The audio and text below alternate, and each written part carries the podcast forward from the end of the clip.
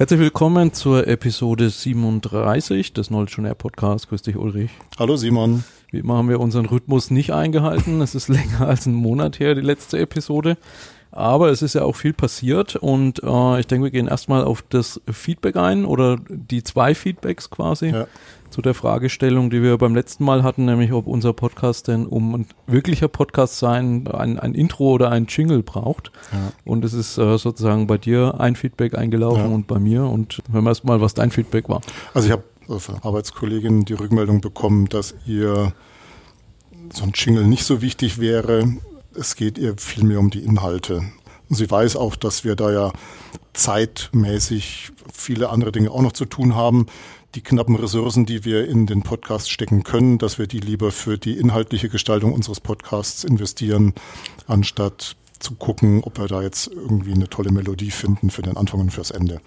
Ja, genau, das war auch bei mir das Feedback. Also ich habe auch genau eines bekommen und äh, derjenige hat mir aber auch gesagt, dass er das aus seiner Sicht für überflüssig hält, also wir das nicht brauchen. Das heißt, wir würden es erstmal nicht verfolgen. Wenn irgendwie ein Audiodesigner sich da draußen berufen fühlt und eine schicke Idee hat, wird man die natürlich aufnehmen, äh, denke ich, aber wir werden jetzt erstmal nichts anstoßen in ja. die Richtung. Ne? Und das muss uns auch gefallen.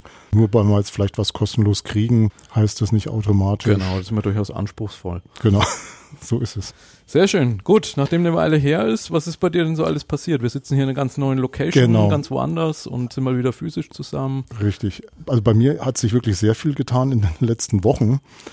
Also ich brauche da jetzt gar nicht über Veranstaltungen oder sonst irgendwas äh, erzählen, sondern ich habe meinen Arbeitgeber gewechselt, ich habe meinen Arbeitsort gewechselt. Ich arbeite jetzt seit knapp fünf Wochen in Essen im Ruhrgebiet, nicht mehr in Hannover und stand vor der Aufgabe, unterzukommen. Also ich brauchte ja ein Dach über dem Kopf und das war gar nicht so einfach.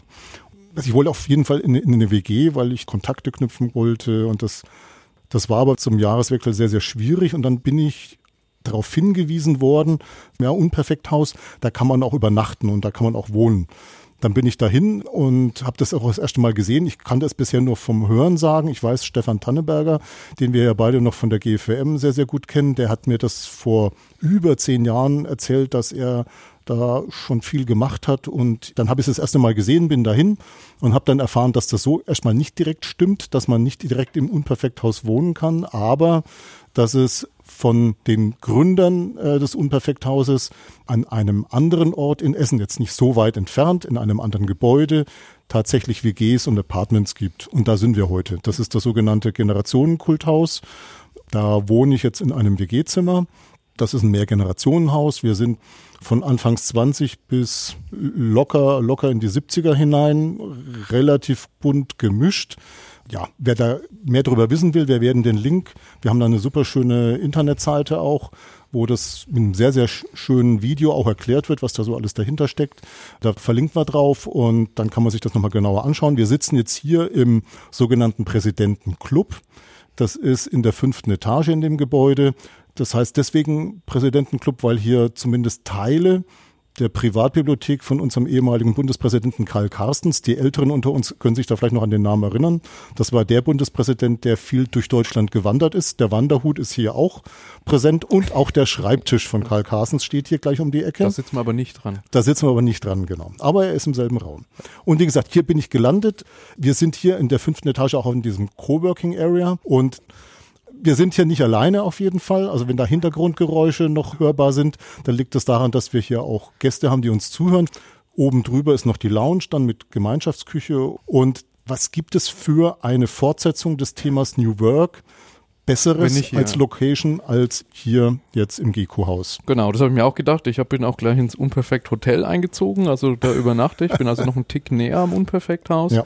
Und da gibt's ja durchaus auch eine Nähe zur ganzen Podcasting-Szene, weil der Podcastverein hat seine Homebase dort und es ist auch das Podcamp, also äh, mhm. so ein kleineres Barcamp zum Podcasting jedes Mal. Ich habe gerade mal gegoogelt, 30. 31. März ist es dieses Jahr, also mhm. falls du da hier sein solltest, könntest du ja auch aufs Podcamp gehen. Kann man live podcasten und trifft mhm. auch die ganzen anderen ja. Podcaster dort. Sehr schön, ja. Also ähm, genau, bei mir, was ist bei mir passiert? Zum einen mal, ich hatte mal kurz äh, angedeutet im Bereich von diesem LernOS, Operating System for Lifelong Learning, dass wir da sozusagen drüber nachdenken, eine Veranstaltung zu machen. Da hat sich ein äh, Raumsponsor gefunden, die äh, Lebensversicherung 1871 in München. Und die haben gesagt, sie sind Host für eine noch zu definierende Veranstaltung kurz vor Weihnachten. Mhm. Und wir haben dann mal so in den Kalender geguckt und haben irgendwie 25. Juni ausgeguckt und ähm, am 16. Januar war Ortsbesichtigung und da haben wir gleich alles gefixt. Da haben die gesagt, das passt. Also das heißt, da werden wir so eine Veranstaltung machen, die äh, auf der einen Seite früh mal so vier Impulsbeiträge hat zu den Lernausthemen, zu Objective Key Results, Getting Things Done, Working Out Loud äh, und dann am Nachmittag in so eine Mischung aus Barcamp-Modus und Community Assembly. Also wir haben so, ein, so eine Area, wo quasi Communities, wie zum Beispiel die VUCA Rockers vom Harald oder so, äh, sich sozusagen niederlassen können und arbeiten können. Also da bin ich recht gespannt, weil sich das jetzt so mehr oder weniger hoppla hopp ergeben hat. Mhm. Und was vielleicht noch ganz spannend ist, ich habe das Gefühl, 2019 wird zum einen mal das Jahr von Barcamps, also Barcamps in Organisationen, das hebt wahnsinnig ab. Jetzt an, vor zwei Wochen auf einen Termin, da hat jemand von der Telekom berichtet, die haben letztes Jahr 40 Barcamps gemacht intern. Mhm. Überlegen jetzt auch, wie sie Leitfäden machen, um Leute da in die Lage zu versetzen, das selber zu tun. Bei Audi nimmt es immer mehr Fahrt auf. Bei Scheffler, die machen jetzt im Juli ein erstes großes Barcamp. Also das kommt jetzt so richtig, so als kann man vielleicht auch sagen, so eine Art New Work-Format, ne? Ja. wo man mal sagt, man hat mal einen Tag oder zwei, wo man nicht in, in seinem Tagesgeschäft mhm. ist, sondern sich mal übergreifend trifft. Und was noch äh, wahnsinnig abhebt, ist das Thema Office 365. Also äh, in, in verschiedene Richtungen. Zum ja. einen mal natürlich die, das ganze Einführungsthema. Bei einigen Organisationen, da steht man noch so ein bisschen auf der Bremse, weil also insbesondere bei Yammer, bei diesem sozialen Netzwerk, weil es dort noch nicht die Möglichkeit gibt, das in Deutschland zu hosten und mhm. auch nicht in Europa. Also wer Yammer hat, das ist, das sind die Daten in den USA gehostet. Das ist immer ein bisschen kritisch in größeren Organisationen. Aber Microsoft baut gerade ein großes Rechenzentrum in Frankfurt. Also die Wahrscheinlichkeit ist hoch, dass ab Ende des Jahres, spätestens Anfang nächsten Jahres, man sozusagen einen kompletten Office 365 Stack aus deutschen Rechenzentren bekommt. Und dann denke ich, wird es nochmal mehr Fahrt aufnehmen.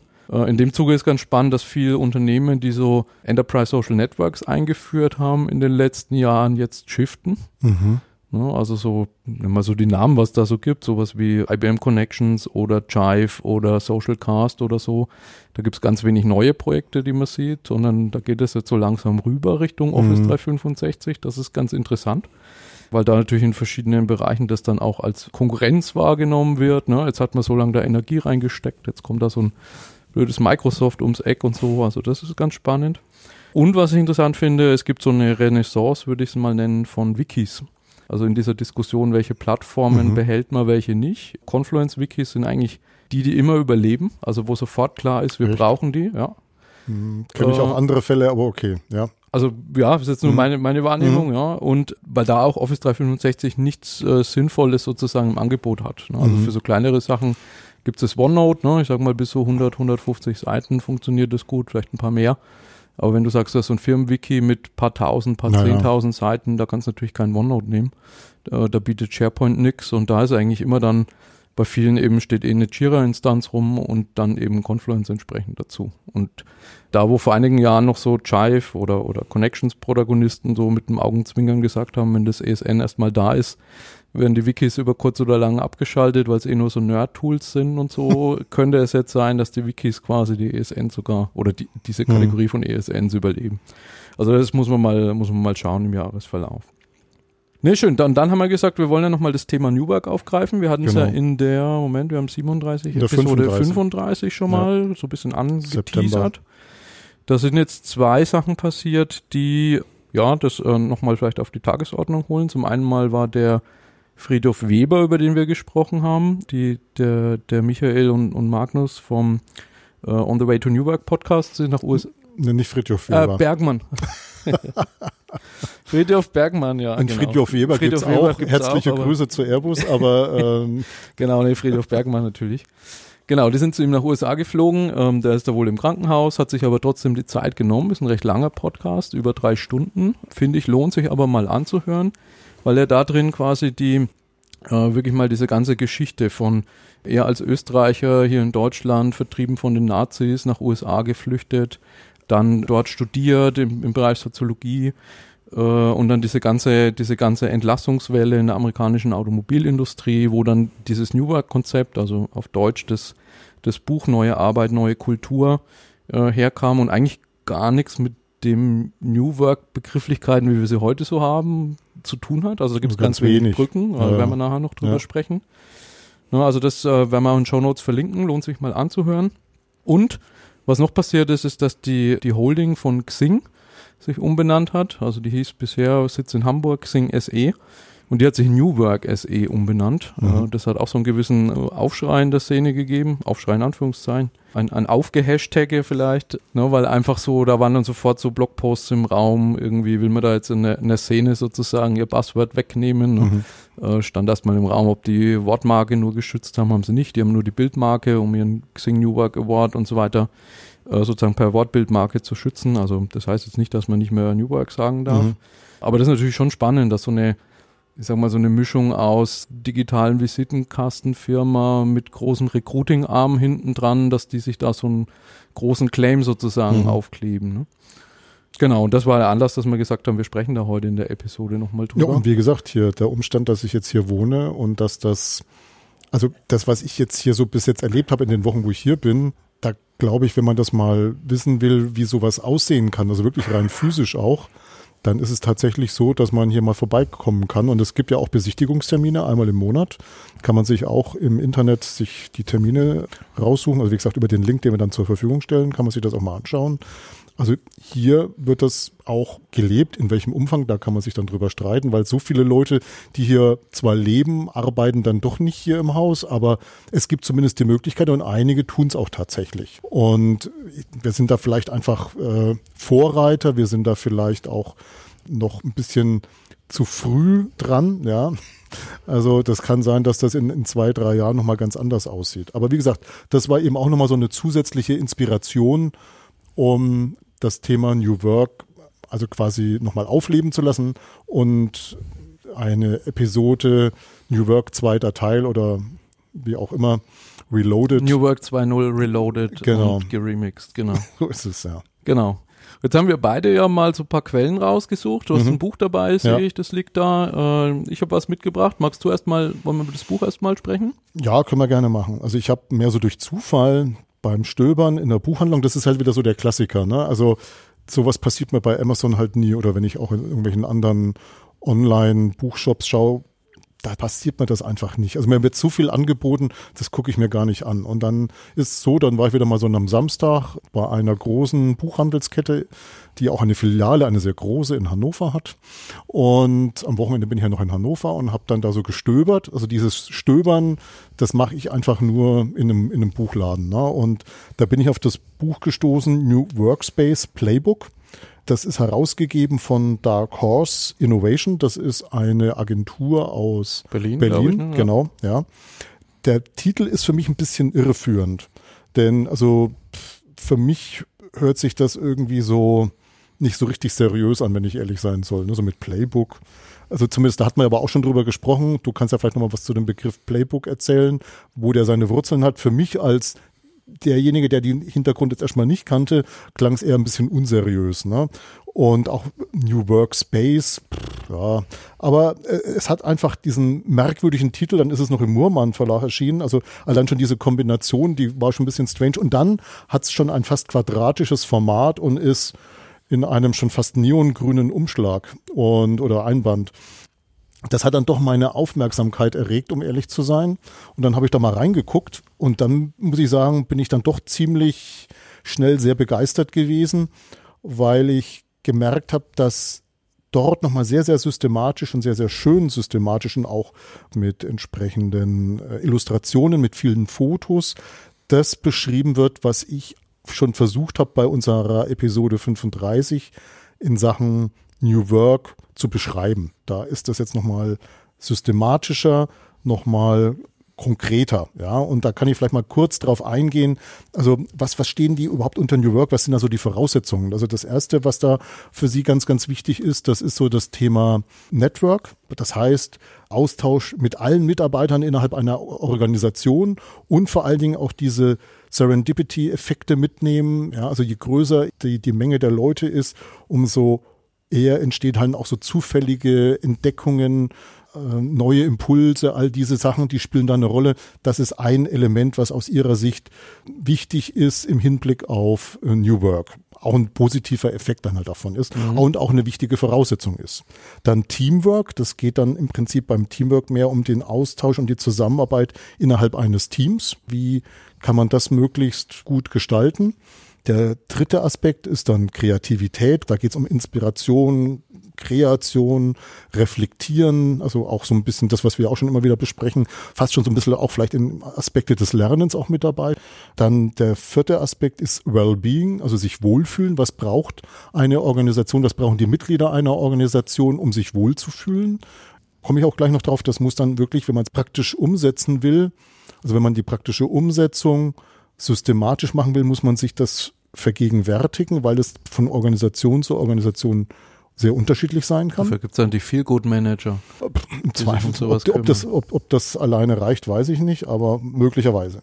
Dann Agilität, das sind für mich so Aspekte der Anpassungsfähigkeit und auch der Anpassungswilligkeit. Das spielt eine ganz, ganz große Rolle. Gehört eben auch mit zu dem Thema New Work. Und als letztes dann Identität, also Identity, Identität tatsächlich auch wirklich so im Sinne von Corporate Identity, Corporate Design, all diese Aspekte spielen da sogar auch eine Rolle. Wobei Identität jetzt für mich über diese Design-Aspekte weit hinausgeht. Da geht es auch um gemeinsame Werte und all diese Aspekte. Wie gesagt, das sind so die Dinge, die laut Black Horse das Thema New Work charakterisieren. So Gestaltungsbereiche oder genau, Handlungsfelder. Richtig, richtig. Und dann geht es um die Umsetzung. Das ist dann nochmal das zweite Kapitel in dem Buch. Da geht es zum einen um das Setup. Also welche Rollen gibt es da? Da gibt es dann Leute, die die Nutzer repräsentieren, Ermöglicher, Entscheider, ein Raumteam, das so zwischen diesen verschiedenen Rollen vermittelt. Möglicherweise, je nachdem wie groß die Firma ist, Betriebsrat, Personalabteilung, dann gibt's zum Teil Head of CI, also Corporate Identities, Head of Corporate Design, das spielt auch eine Rolle dann bis hin halt auch so tatsächlich so Sachen wie steht da tatsächlich auch drin, so Brandschutzverantwortlicher. Und das ist, ja, das hört sich so albern an. Ne? Ich habe mal. Das ist kein Wellbeing, wenn man verbrannt ist. Ja, ich habe einen ganz konkreten Fall vor ein paar Jahren erlebt in der Firma, wo ich damals gearbeitet habe. Da hat man so einen richtig schönen Raum hingestellt und dann hatte man da so einen großen Monitor, so einen Plasmamonitor und die werden halt ziemlich warm. Und der musste dann tatsächlich so in so einem Glaskasten eingehaust werden mit mhm. Lüfter, mhm. weil wenn der abfackelt und drumherum war das ja dann alles so aus Holz, ja. Brandlast, ganz, ganz entscheidendes Thema. Das darf man echt nicht unterschätzen. Also wie gesagt, der Brandschutzverantwortliche kann da durchaus auch nochmal ein gewichtiges Wörtchen mitreden, bisschen auch möglicherweise, wenn man dann das Geld in der Hand nimmt, sogar nochmal Architekten, Innenarchitekten mit ins Boot zu nehmen. Ne? Also das sind so diese Rollen, das ist das Setup, dann Understanding. Da kommen wir dann beim Understanding, kommen wir dann zu diesen Arbeitsmodi. Also es geht darum, beim Thema Understanding die Bedürfnisse der Nutzer zu analysieren. Und ich habe ja schon damals bei der Episode 35 von Arbeitsmodi gesprochen, habe das auch so ein bisschen vage ja, versucht zu beschreiben. Und jetzt ist es so, dass es in dem Buch halt jetzt explizit schön rausgearbeitet ist. Es gibt insgesamt sechs, eigentlich sogar sieben Stück, das eine ist halt so dieses Tunneln, also wirklich sich ganz massiv auf irgendwas fokussieren, völlig abschotten, um wirklich hochkonzentriert arbeiten zu können. Das zweite ist, an seinem Arbeitsplatz zu arbeiten, wie wir das ja auch meistens heutzutage auch schon zu tun, an unserem Einzelarbeitsplatz sitzen, äh, E-Mails schreiben, solche Dinge machen. Dann dritter Modus ist der Dialog. Dialog meint halt Austausch mit Kollegen. Dann der vierte Aspekt ist dann so Teamarbeit, also wirklich zielorientiert an einem ganz bestimmten speziellen Thema als Team zu arbeiten. Dann das fünfte ist Meeting, könnten schon fix sein zum Beispiel, solche Dinge. Und sechster Modus ist, sie nennen das Social. Das ist dann hier so dieses Kaffeeeck, Kaffeeeck, Flipper und Tischfußball, solche Sachen. Und das siebte, das ist so dieses Sonderthema. Also sie haben halt gemeint, es könnte auch noch in bestimmten Organisationen nochmal so Sonderfälle geben, wo man zum Beispiel auch mal was schrauben, was basteln muss, auch dafür Räumlichkeiten zur Verfügung zu stellen. Und wenn man sich vergegenwärtigt, diese verschiedenen Arbeitsmodi erfordern eben einfach eine ganz andere Büroumgebung oder Arbeitsumgebung. Und worum es eben geht, in dieser Phase, in dieser Understanding-Phase, zu gucken, was von diesen Arbeitsmodi trifft eigentlich auf meine Zielgruppe, auf meine Nutzer überhaupt zu. Was brauchen die? Brauchen die wirklich alle sechs oder sieben sogar? Mhm. Oder reichen da auch vier? Weil bestimmte Dinge einfach da nicht vorkommen, warum auch immer. Der nächste Schritt ist dann so Inspire, also das ist im Prinzip zu gucken, was inspiriert meine Zielgruppe, was holt die emotional ab, was berührt die emotional das ist auch wieder ganz klar, dass das von Organisation zu Organisation sicherlich sehr unterschiedlich ist. Also Mitarbeiter im Finanzamt lassen sich von ganz anderen Dingen emotional abholen als Leute, die in einem Internet-Startup arbeiten. Ich will jetzt nämlich nicht unterstellen, dass die Leute im Finanzamt überhaupt nicht emotional abzuholen sind, aber die werden sich mit Sicherheit oder mit sehr großer Wahrscheinlichkeit von ganz anderen Dingen emotional mhm. abholen lassen. Und darauf muss man eingehen, das muss man erstmal analysieren. Dann geht es darum, ein Konzept zu entwickeln. Das ist dann eben so das, was sie auch Konzept nennen. Und dann geht es darum, das auszuprobieren, Prototyping zu betreiben. Das ist so diese Phase der Communication, nennen sie das. Äh, also wo das dann auch schon mal so bekannt gemacht wird, ausprobiert wird. Und der letzte Schritt ist dann Work, also es tatsächlich anwenden, nutzen. Das ist grob das, was in dem Buch enthalten ist. Wie gesagt, es gibt da wunderschöne Illustrationen und vor allen Dingen, das gefällt mir wirklich sehr, sehr gut an dem Buch, für jedes Kapitel wahnsinnig viele Fotos mit realen Beispielen von, von Firmen wie Salando, SAP, PwC, Lufthansa, also das ist jetzt nichts irgendwie gefaktes, sondern das ist, mhm. das sind Bilder aus der Realität, aus der betrieblichen Realität heraus. Also wirklich sehr, sehr schöne Beispiele. Ich kann mich dran erinnern, eine Sache wirklich total nett, also wie hilfreich Pflanzen sind, die so in den Büros stehen, weil die nicht nur eine angenehme Atmosphäre schaffen, sondern die sind auch schalltechnisch extrem hilfreich, weil die schalldämmend wirken. Wenn du die in so einem Topf hast, das kannst du halt relativ leicht verschieben. Du bist agil damit in deiner Bürolandschaft. Also solche praktischen Beispiele werden beschrieben und auch abgebildet. Wer sich da inspirieren lassen will, dem kann ich da wirklich nur empfehlen, dieses Buch äh, sich anzuschaffen. Es ist für das, was es bietet, für den Umfang, für allen Dingen, für, für die vielen farbigen Fotos, wirklich relativ günstig. Wir hatten ja mal vor ein paar Jahren selber ein Buch rausgegeben, ich und zwei Kollegen. Wir haben ja auch nicht gerade wenige farbige Fotos drin.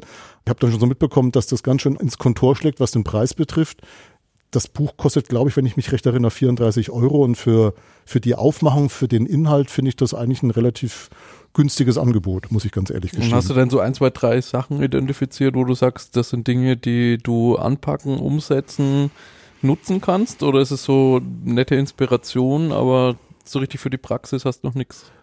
Ja, meine Herausforderung ist ja jetzt, dass ich in meinem neuen Arbeitsumfeld erstmal mich zurechtfinden muss im Sinne von, was sind denn jetzt zum Beispiel die Bedürfnisse der Nutzer? Ich habe da so meine eigenen Ideen und Vorstellungen, bin mir aber ziemlich sicher, dass es für mich auf jeden Fall noch zu früh ist, da jetzt zu sagen, hier, das ist eine Sache, die kann ich jetzt auf jeden Fall schon umsetzen. Es muss einfach zur jeweiligen Organisation auch passen. Grundsätzlich, wenn ich jetzt gerade an das Gecko-Haus denke, da haben wir halt schon vieles von dem, was beschrieben wurde, schon live vorhanden, kann man schon nutzen. Ja. Allerdings natürlich muss man schon ganz klar sagen, es ist relativ weit von dem entfernt, was Friedhof Bergmann mal ursprünglich so herausgearbeitet hat. Und das ist dann vielleicht auch die Brücke zu dem, was du vorbereitet hast. Das ist eigentlich auch das Spannende, weil in dem, in dem Podcast, wo er spricht, am Ende fragt ihn Christoph, ob er denn glaubt, dass Newberg, so wie er sich das vorgestellt hat, innerhalb von bestehenden Unternehmen umgesetzt werden kann. Und er sagt ziemlich schnell und bestimmt nein. Das glaubt er nicht.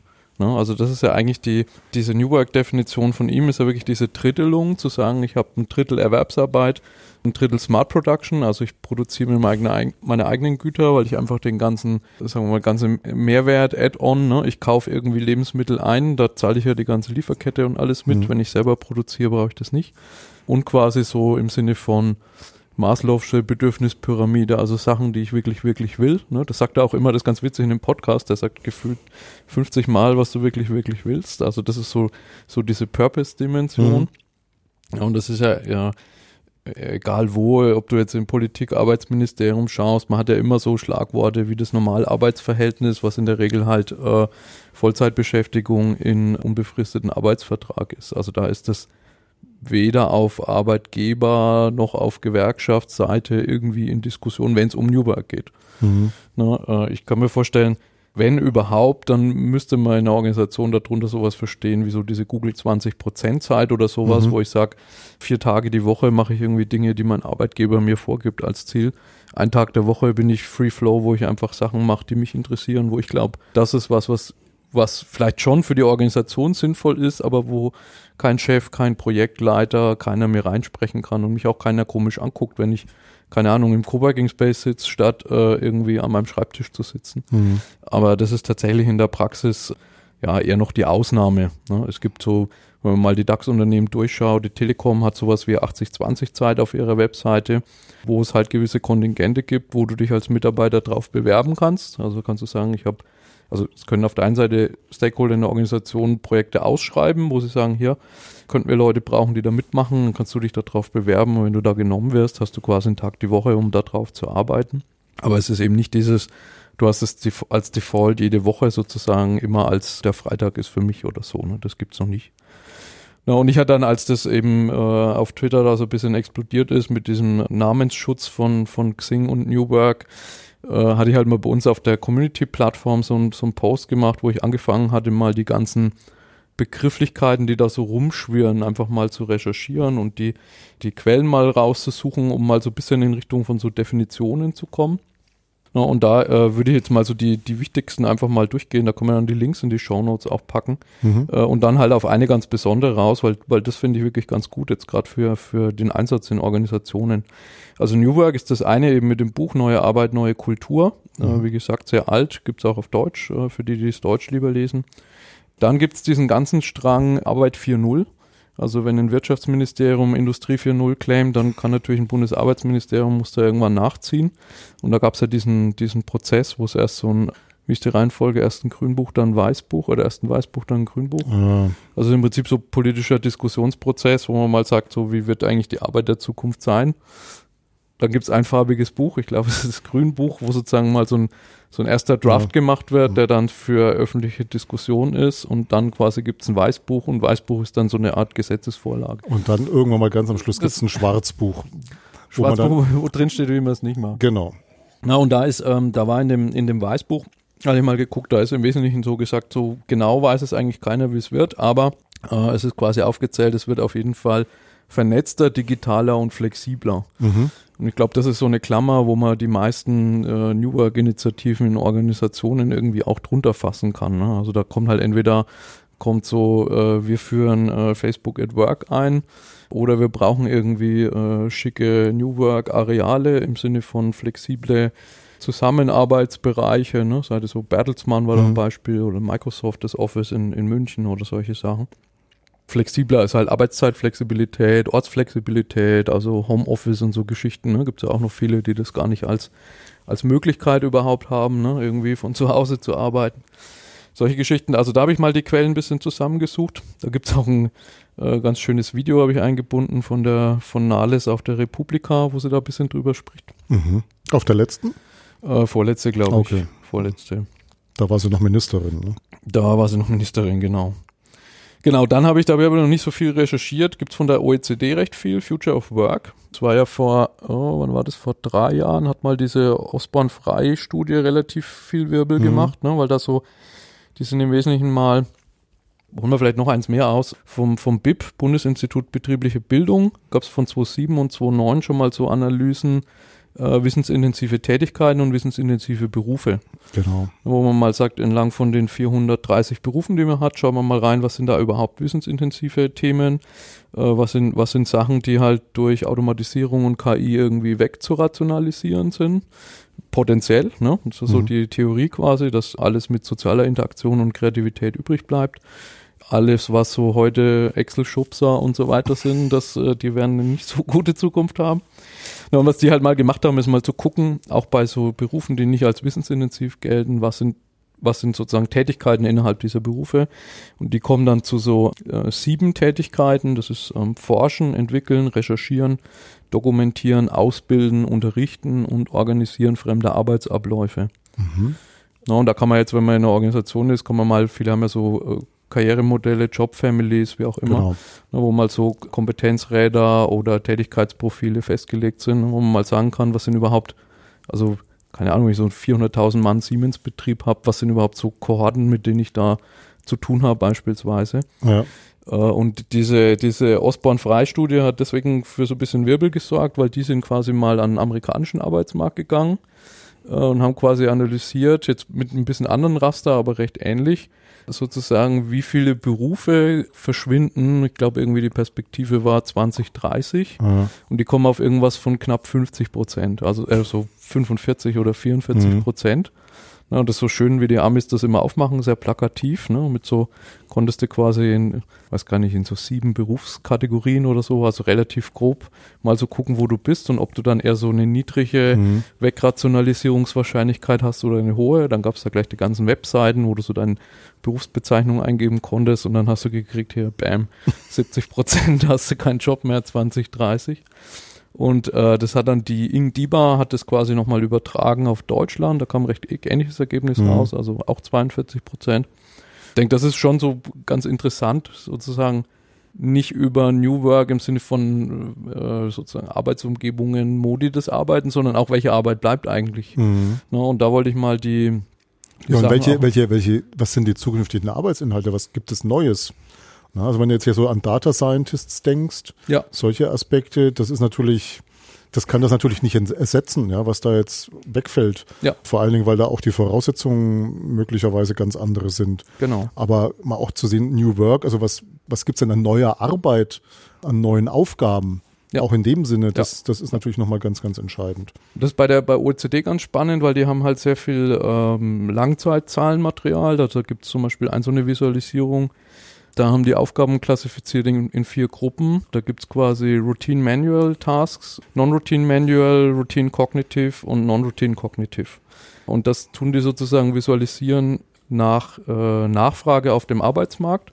Und da sieht man im Prinzip, dass so ab den 70er Jahren diese zwei Kurven extrem auseinandergehen. Ne, und das heißt quasi hauptsächlich dieser Bereich äh, Non-Routine Cognitive, das ist der, der sehr stark nach oben geht. Ja. Non-Routine Manual geht langsamer nach unten, aber auch nach unten. Ne? Dieses ganze Routine Manual, das ist eigentlich alles wegautomatisiert. Also zumindest OECD ist ja immer eher Industrieländer Mhm. quasi. Und da hängen dann natürlich auch die ganzen Einkommensentwicklungen dran. Ne? Also wenn man jetzt so 70er Jahre irgendwie bei einem bei einer Autowerkstatt war, da hast du wahrscheinlich ganz gut äh, verdient. Und dann sind diese ganzen Routine Manual, ist ja quasi alles ausdifferenziert. Also hast du so Carglass, die nur noch Fensterscheiben Mhm. austauschen. Das macht im Wesentlichen Roboter und einer guckt noch drauf. Ne? Und das ist dann, wenn du da sozusagen arbeitest, ist das natürlich im Sinne jetzt einer eines Bundesarbeitsministeriums keine gute Arbeit, sondern das ist halt eher sowas, wo du so gerade überleben kannst, ne? Oder noch irgendwie sehr viel zugeschossen werden muss, dass du es kannst. Und das sind eigentlich Trends, die so seit den 70er Jahren irgendwie sichtbar sind äh, und sich natürlich jetzt durch KI, Machine Learning und so verstärken, weil du halt zusätzlich in diesen äh, Routine Cognitive und Non-Routine Cognitive Bereich reinkommst. Mhm. Also das wird sicher nächsten 10, 20 Jahre spannend und das wollte ich auch nochmal, muss man mal in einer eigenen Episode vielleicht Mhm. behandeln. Äh, das, was, was, äh, worauf ich jetzt aber eigentlich raus wollte, ist, ähm, wir haben im äh, in 2000, wann war das, äh, 2011 ging es los, 2011, 2012, ja dieses Adidas Learning Campus Projekt gemacht. Und da kam ein Schlagwort auf in der Unternehmensstrategie, das nannte sich New, New Ways of Working. Ich hatte damals mal so ein bisschen recherchiert, wo das eigentlich herkam. Jetzt mittlerweile gibt es von Deloitte und McKinsey und so, gibt es überall auch Publikationen. Aber das kam witzigerweise aus Holland. Und zwar aus Utrecht, Uni Utrecht und Microsoft Niederlande haben das dann validiert. Und das war so die Quelle, dadurch, dass Microsoft, die, äh, der Adidas SE in Amsterdam sitzt, hatten die halt sehr viel Kontakte in die Richtung und da kam dieses äh, New Way of Working her und wir hatten dann im Learning Campus Projekt uns daran angelehnt und hatten von New Way of Learning gesprochen. Und als das jetzt war mit Xing, habe ich das eben nochmal rausgesucht. Da gibt's ein, muss ich gerade mal gucken, wie die Überschrift von dem Papier ist, von Koch et al. ein Papier, das nennt sich Ass- Assessing the New Way of Working. Dann kommt noch ein Untertitel, den sage ich noch nicht, weil ich erst ein bisschen erzähle, wie, wie, wie sie vorgegangen sind. Die haben quasi so eine äh, Literaturstudie gemacht und haben sich in verschiedenen Feldern wie zum Beispiel Teleworking, äh, Remote Working, Distant Leadership Quellen gezogen, äh, haben dann so eine Schlagwortanalyse gemacht, sind auf äh, 78 Schlagwörter gekommen, die da oft genannt werden und haben die dann in so einer Pyramide verdichtet. Also aus den 78 haben sie 13 oder 14 Themenfelder gemacht und Also haben die geclustert. haben geclustert, genau, und haben die dann zu drei, wie sie es nennen, Dimensionen von New Way of Working zusammengefasst. Mhm. Da war sicher auch ein, ein guter Marketingkopf dabei, weil da sind sie bei drei, drei Bs gelandet. Mhm. Und die drei Bs sind Bricks, Bytes and Behavior. Mhm. No, und es ist die, die, die Bricks-Dimension ist sozusagen alles, was die Bricks sowie äh, ja, äh, Ziegelsteine. Ziegelsteine, genau. Was sozusagen die Örtlichkeiten angeht, also da fällt sowas drunter wie Flexible Work Location, dass du, dass du sozusagen der Raum sich auf die Tasks einrichtet, mhm. Besprechungsräume, all solche Sachen. Dann Workplace Design, also das ist so diese ganze, ist, ist die Umgebung äh, ästhetisch, ist die ansprechend, mhm. fördert die Kreativität. Und Mobility, also Mobile Workplace, habe ich die Möglichkeit von zu Hause mhm. zu arbeiten. Das ist alles diese Bricks-Dimension. Dann die Bytes-Dimension, das ist so das ganze digitale, informationelle, wenn man so will. Also da fällt sowas drunter wie Devices. Hm. Ne, so haben, kriegen die Leute Mobile Devices oder nicht. Äh, aber auch sowas wie Information and Knowledge Availability. Also das sind so Dinge wie, in vielen Organisationen hat man auch so Need-to-Know-Prinzip. Also alles ist so in Berechtigungsgruppen mhm. versteckt, wenn du es nicht brauchst. Ne? So dieser Shift hin zu Open by Default. Also alles ist offen und nur was wirklich weggeschlossen sein äh, muss, ist weg und eben alles, was äh, an Plattformen für Communication und Collaboration sozusagen mhm. dienlich ist. Das ist in dieser Bytes-Dimension. Und in der Behavior-Dimension ist äh, Results Orientation und zwar sowohl im Management als auch im Working-Bereich. Also das ist so diese Fokussierung, was du vorhin mhm. hattest. Trust and Autonomy. Mhm. Also quasi nicht mehr Micromanagement. Einer gibt sozusagen bis im Detail vor, wie Sachen zu machen sind, sondern Leute haben sehr viel Autonomie und ihnen wird vertraut, das Richtige zu tun. Satisfaction and Work-Life-Balance, musste ich schmunzeln bei Wellbeing. Mhm. Äh, also das ist sehr ähnlich. Und äh, Culture and Motivation. Mhm. No, und die haben dann so daraus so ein, wie nannte sich das, NWOW Analysis Monitor gemacht oder so, wo du, wo du sozusagen mit so einem Fragenset, also unterhalb von diesen 13 Dimensionen gibt es dann so Fragenkataloge mit 20 Fragen oder irgendwas, dann kannst du die durchgehen kannst es so auch mit einer Organisation nochmal aufteilen, Manager, Mitarbeiter beantworten das und dann kriegst du so diese typischen Spider-Diagramme, ne? wo mhm. du sagst, wo bist du schon gut, äh, wo bist du nicht so gut, wo ist zwischen Führungskräften und Mitarbeitern ein großer Gap. Das ist dann immer bei Devices zum Beispiel, haben sie so ein, so ein Beispiel drin, ne? Äh, Führungskräfte sagen, Mobile Devices alles super, weil die haben alle ein iPhone gekriegt. ja, Mitarbeiter haben alle irgendeine Gurke oder gar nichts. Gar nichts. Und da hat man dann einen großen Gap und dann kannst du halt quasi Maßnahmen daraus ableiten und dann halt, was weiß ich, im Jahrestakt schauen, ob du dich verbessert hast oder nicht. Hm. No, und das, das ist was, was ich recht spannend finde, wenn man es jetzt so ent entwickeln will, weil man da halt auch zu sehr konkreten Dingen kommt und halt nicht nur sozusagen nicht, nicht nur jetzt so eine reine Digitalschiene hat oder nur viele haben jetzt so reine Agilprogramme, mhm. sondern man das so ein bisschen äh, ganzheitlicher und rundum betrachten kann. Genau. Ja, das ist die Quelle. Genau, und da würde ich jetzt zu diesem Future of Work, da würde ich mal noch ein bisschen äh, recherchieren. Vielleicht können wir da in einer der nächsten Episoden quasi nochmal drüber sprechen. Was war jetzt der Untertitel von dem Paper? Du hast gemeint, du wolltest ihn noch nicht Bricks, verraten. Bytes and Behavior. Ach so, ah, also okay. die haben sozusagen ihren, ihren Claim dann in den Titel gleich reingemacht. Okay. Ja, genau. Ja, spannend. Also insofern wirklich nochmal weitere wichtige Aspekte zu dem Thema New Work. Wir wollen mal hoffen, dass es nicht einfach nur wieder so eine so eine Welle ist, die jetzt einfach über uns drüber schwappt und dann relativ folgenlos in den Organisationen zur Kenntnis genommen wird. Aber ich habe so den Eindruck, dass jetzt vielleicht nicht in Reinkultur, aber dass doch sehr vieles von dem, was wir jetzt heute besprochen haben, in vielen Firmen, in vielen Organisationen auf offene Ohren stößt. Und ich glaube, ein Treiber von dieser ganzen Geschichte ist, das beobachte ich doch sehr intensiv inzwischen in den letzten ein, eineinhalb Jahren. Wir haben Fachkräftemangel. Es geht um neue Mitarbeiterinnen und Mitarbeiter, die man anlocken muss, in Anführungsstrichen. Also für die muss man einfach ein attraktiver Arbeitgeber sein. Und wenn du keine gescheiten, flexiblen Arbeitszeitmodelle hast, wenn du eine Bürolandschaft hast, die völlig unflexibel, starr, massiv ist, dann glaube ich, dass das zumindest keine Konzepte sind, die dazu einen in die Lage versetzen, für junge, zukunftsgewandte Menschen Begeisterung zu wecken. Und unter diesem Gesichtspunkt könnte ich mir vorstellen, dass das Ganze mehr als so eine Mode ist, sondern dass das tatsächlich doch eine Möglichkeit jetzt ist, bei diesem Thema langfristig Veränderungen auch in Organisationen herbeizuführen. Mir gerade noch ein guter Buchtipp ein. Das erinnert so ein bisschen an diese amerikanischen Cubicle-Wüsten. Ne? Oh ja. Irgendwie so Riesenhallen Chickenbox. und genau. äh, und da gibt es ein sehr gutes Buch, das heißt ähm, Cubed, abgeleitet von Ja, ja. sozusagen The in den Cube. Cubicle gepackt.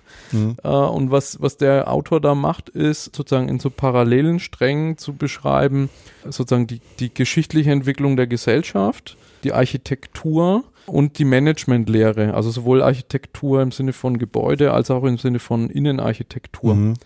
Na, und das ist ganz spannend, weil die zum Beispiel so in dieser ganzen Boomzeit, wo in, wo in New York die ganzen Wolkenkratzer entstanden sind, er so, er so Bilder drin Mhm. hat von Steelcase, von diesem Möbelhersteller, wo die so ein extrem flexibles Bürokonzept haben mit vier so Schreibtischen außen Mhm. und du hast dann so einen Beistelltisch und du kannst es so drehen und dann wird in der Mitte so ein Besprechungstisch draus und so, wo du sagst, bisschen andere Farbe, könntest du das heute verkaufen? Ja. Ne, und das ist komplett gefloppt damals, weil, weil die Innenarchitektur so gebaut worden ist, dass du eine lange Schreibtischreihe in einem Gang hattest und dann Mhm. noch so ein T dazu, weil der Chef mit der äh, Sekretärin an dem Kreuzungspunkt des T war, weil er dort alle im Blick hatte. Ja, ja. Ne, und wenn der jetzt angefangen würde, solche Inseln zu machen oder Mhm. so, hast du das nicht mehr. Hast du keine Sichtachse mehr, wo Ja, der Chef dich Ganz kontrollieren genau, kann. Ja. ganz genau. Und das ist extrem spannend, weil er da ganz viel so lustige Geschichten hat und, und das so lebendig wird, wie sich das entwickelt. Also wie, Mhm. äh, wie sozusagen Philosophien, wie, wie führe ich und organisiere ich so eine Firma und Hm. was für Arten von Räumen entstehen da, ne? Wie Ja, baut eine ja. Firma ihr neues Headquarter, Hm. dass eigentlich ganz, ganz viel von dem Mindset sozusagen in der Architektur dann sichtbar wird.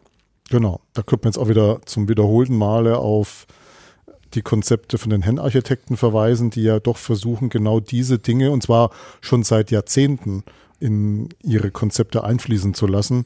Also insofern, da gibt es, glaube ich, schon mehrere Folgen, wo wir das immer wieder mal erwähnt haben. Da einfach bitte nochmal in die Shownotes reingucken von unseren älteren Folgen, wo wir da über die Hen-Architekten schon gesprochen haben und die Aktivitäten dort. Also es ist alles nicht unbedingt wirklich brandneu, was jetzt nochmal zusätzlich Bedeutung gewinnt. Ne? Es sind bestimmte Dinge schon seit, seit 20 Jahren oder sogar noch länger schon in der Anwendung, aber eben eher so selten und jetzt äh, bricht sich das vielleicht mehr so Bahn, sodass es schon fast Mainstream vielleicht sogar wird jetzt langsam. Ja, und was ich glaube auch wichtig finde, wir haben aus dem letzten Jahrhundert haben viele so ein, äh, ich sage immer salopp, so in, ein Industrie-Mindset. Also so Mhm. die Idee, wir definieren mal, wie es richtig ist und so muss es dann für alle gültig sein. Ich habe das, ich bin in dieser äh, German Coworking äh, Found- äh, Federation drin äh, und da gab es mal so einen interessanten Punkt, weil ursprünglich da hauptsächlich Leute drin waren, die so Community-getriebene Coworking Spaces gemacht haben und irgendwann sind mal die äh, diese ganzen Business Center Betreiber, also so Mhm. Regus, Genau. WeWork und wie Ja. sie alle heißen da rein und das hat erstmal ganz ordentlich geknirscht, so, weil so beide Seiten über sich sagen, ihr macht ja eigentlich gar kein Coworking. Was ich eigentlich spannend fand, war, dass man dass man auf so auf diesen Organisationsmessen, so Orgatech und so, Mhm. also wo sich Leute überlegen, wie man eben so Innenräume in Firmen gestaltet, dass da immer mehr Architekten mit so Konzepten wie Activity-Based Working unterwegs sind, ABW, also wo du so sagst, du brauchst eigentlich erstmal eine Idee, wie die Leute, die in diesen Räumen später arbeiten sollen, wie die eigentlich arbeiten. Und das kannst du blöderweise halt bei 50.000 Mitarbeitern nicht einmal definieren und für alle 50.000 dann äh, mit dem Förmchen ausrollen, ne, sondern du musst es halt auf so einer Team- oder bisschen größeren Abteilungsebene machen Mhm. und musst dann eigentlich die Infrastruktur so gestalten, wie die es brauchen. Oder du musst sie so flexibel halten, dass du ihnen so ein Grundset gibst und die dann eigentlich selber damit was machen können. Das ist dieser Punkt Understand in dem vorhin von mir vorgestellten Genau. Dark Horse Buch. Ne? Genau. Genau, genau der Punkt. Genau. Gut, dann mit Blick auf die Uhr, biegen wir auf die Endgerade ein, oder? Hast Ja. du noch irgendwas? Also ich- vielleicht mal so ein Ausblick. Ich glaube für das nächste Mal, weil vorher schaffen wir es ja wahrscheinlich sowieso nicht. Also ich bin im März auf zwei Veranstaltungen in der zweiten Märzhälfte. Ich vermute mal, dass wir, wenn es wenn es glücklich läuft, im April wieder eine neue Episode aufnehmen. Oh ja, du Können- machst Versprechungen. Vielleicht klappt es ja um Ostern rum oder kurz davor. Also wir, da ich, versprechen, da, wir versprechen, dass wir vielleicht eventuell im April eine Folge raus. genau. Äh, jedenfalls würde ich da dann über diese beiden Veranstaltungen, das eine ist mehr so ein, so ein Trainingsseminar, für eine ganz bestimmte Thematik, wie man da den Know-how-Transfer bewerkstelligen kann. Bin ich selber sehr gespannt, was es da an Konzepten gibt, ob es da was Neues gibt, was ich noch nicht kenne. Und das zweite ist die Pro-WM, also die Professionelles Wissensmanagement 2009 in Potsdam. Diesmal ist ja Peter Heisig, den wir ja beide gut kennen, Gastgeber. Da darf ich sein. Und dann vielleicht sogar noch ein gewagteres Versprechen, dass wir die Behandlung unserer ISO, die wir ja im Dezember begonnen haben, 30401, ja. Genau, dass wir das bei der Gelegenheit auch fortsetzen. Genau. Wir haben so ein paar Running Gags von Sachen, die wir eine Weile vor uns herschieben. Oh ja, Stieglitz, glaube ich, genau, das ist das genau. Stieglitz-Buch. Ich weiß aber ich denke, bevor wir uns jetzt hier äh, verstricken in noch mehr Versprechungen, ja, würde ich sagen, Ade. Ade.